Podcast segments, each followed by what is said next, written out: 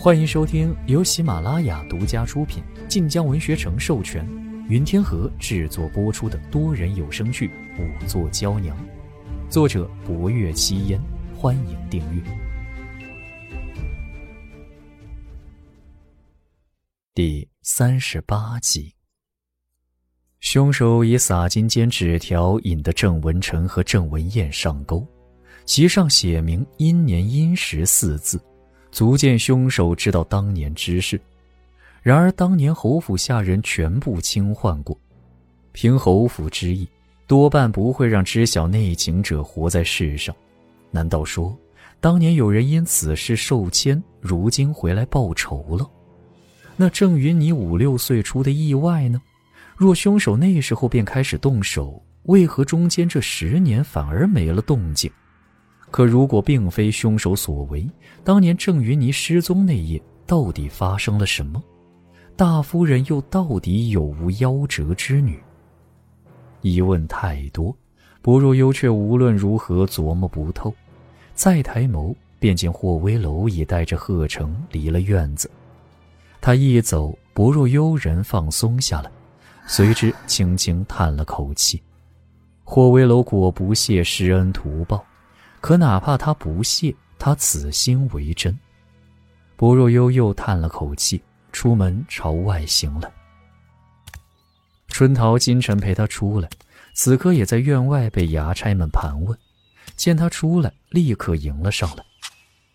姑娘要去何处？去灵堂看看。灵堂停放着尸体，他昨日未至，此刻思绪色堵，便想验看尸体。或能想到被他忽略之处，春桃没想到他要去灵堂，面露一丝忌惮，却还是跟了上来。二人一路行来，只见暖阳当空，积了多日的厚雪也开化，屋檐之上滴滴答答落着雪水。刚走了没多远，薄若幽忽见几个侍婢匆忙往东边去，好似出了事儿。姑娘。他们是大夫人身边的侍婢。薄若幽扬眉，带着春桃跟了上去。没一会儿，薄若幽便见几个侍婢拉着大夫人往回走，其中一人劝道：“夫人莫急，傻姑不在梅林，她正在院子里等您呢。咱们回去就能看到傻姑了。”大夫人痴痴笑着，却还是忍不住回望梅林的方向。这时，侍婢们看到了薄若幽。其中一人令其他人带着大夫人先走，他则上前来扶了扶身。大夫人怎么了？这势必也知薄若幽是跟着武昭侯进出的，不敢轻慢。今日天气好，奴婢们带着大夫人出来走动走动。大夫人吵着要见傻姑，等了片刻不来，便往梅林跑。要见傻姑，便往梅林去。夫人爱梅。次次都让傻姑帮他折梅，许是如此，便以为傻姑住在梅里。薄若幽心头生出一丝怪异之感，梅林、竹林、荷塘。见他不再问，势必便告了辞。而薄若幽看着梅林的方向，忍不住动了脚步。春桃见状问：“姑娘也要去折梅吗？”薄若幽摇头。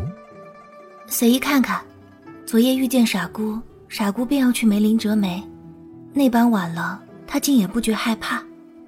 春桃压低声音：“姑娘不知，傻姑也很邪门的。”薄若幽回头看春桃，春桃靠近了一分，经常大晚上的在府中乱跑，性子也时好时坏的，一时瞧着胆小如鼠，一时又会发狠。还有人说他故意装可怜，得大夫人怜爱。他还有发狠之时。春桃点头，面露几分叹息。嗯，唉，平日在人前，傻姑总是缩着脑袋，很怕人一般。可她也是有脾气的。府里有些年长的下人，并不因她得大夫人的怜爱便优待她。不仅如此，还会因大夫人对她照顾，私下更欺负她。有时候傻姑逆来顺受，有时候她却会大发脾气，有一次还差点伤了人。奴婢虽没瞧见，可听闻那管事好几天未能下地，伤了人。嗯，大抵是在一年前吧。他把一个管事推倒，还拿扫帚打那管事，也不知怎地，竟给那管事打出一身伤。管事叫了人来，却被他跑了。结果后来被找到时，却是一脸无辜模样，装可怜。最终因为大夫人也未如何责罚他。不若有想到初见傻姑那日，虽是出了差错，又被管事呵斥，可他抬眸看他时，眼底并无畏怕。不仅如此，还颇为镇定的对他点了点头。不若幽觉得很是奇怪，这时春桃却拉了他一把：“哎，姑娘，这小路走不了了，咱们走东边绕一绕。”往梅林去，最近是一条花圃间小道，可今日积雪化了大半，此刻路上颇为泥泞。薄若幽点点头，跟着春桃往东走。没多时，一处距离竹林不远的荷塘映入了眼帘。前夜绣衣使便说过，竹林东边是荷塘，西边是梅林。薄若幽下意识往荷塘近处走去。这荷塘不小，却已干涸，淤泥之上是一层冰雪。因今日雪化，偶尔可见破冰处有一滩一滩的积水。春桃见他看荷塘，便道：“原来此处是一片内湖。前朝那位亲王在的时候，引了浣花溪活水来府里，府里好几处内湖呢。只是后来浣花溪干涸了，府里的内湖也干了。”正是先祖买下宅子后填了大半，只留下几处荷塘，这便是其中一处。因太过偏僻，无人打理，也干了多年了。此宅邸来头不小，不若幽早已知道，因此闻言并无亚色。他沿着荷塘边的青石板路往梅林的方向去，可走着走着，他眼风忽而扫见荷塘内有些古怪。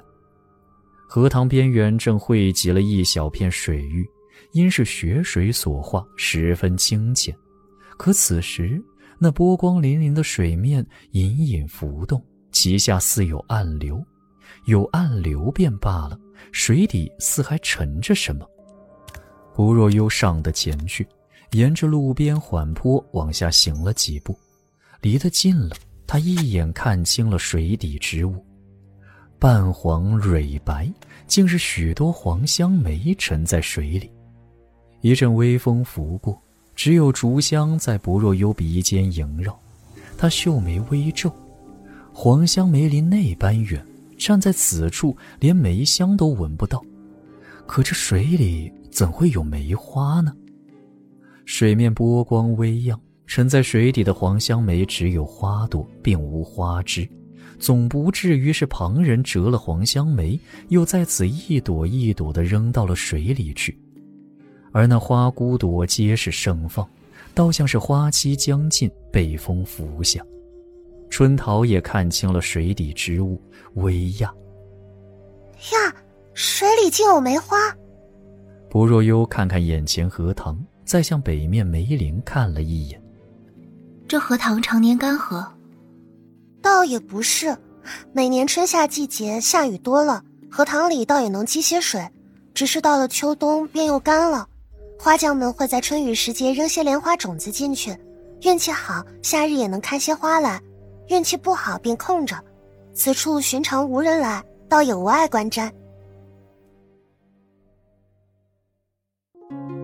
本集播讲完毕，感谢您的收听，订阅收藏不迷路哦。感谢您的收听，去运用商店下载 Patreon 运用城市，在首页搜索海量有声书，或点击下方链接听更多小说等内容。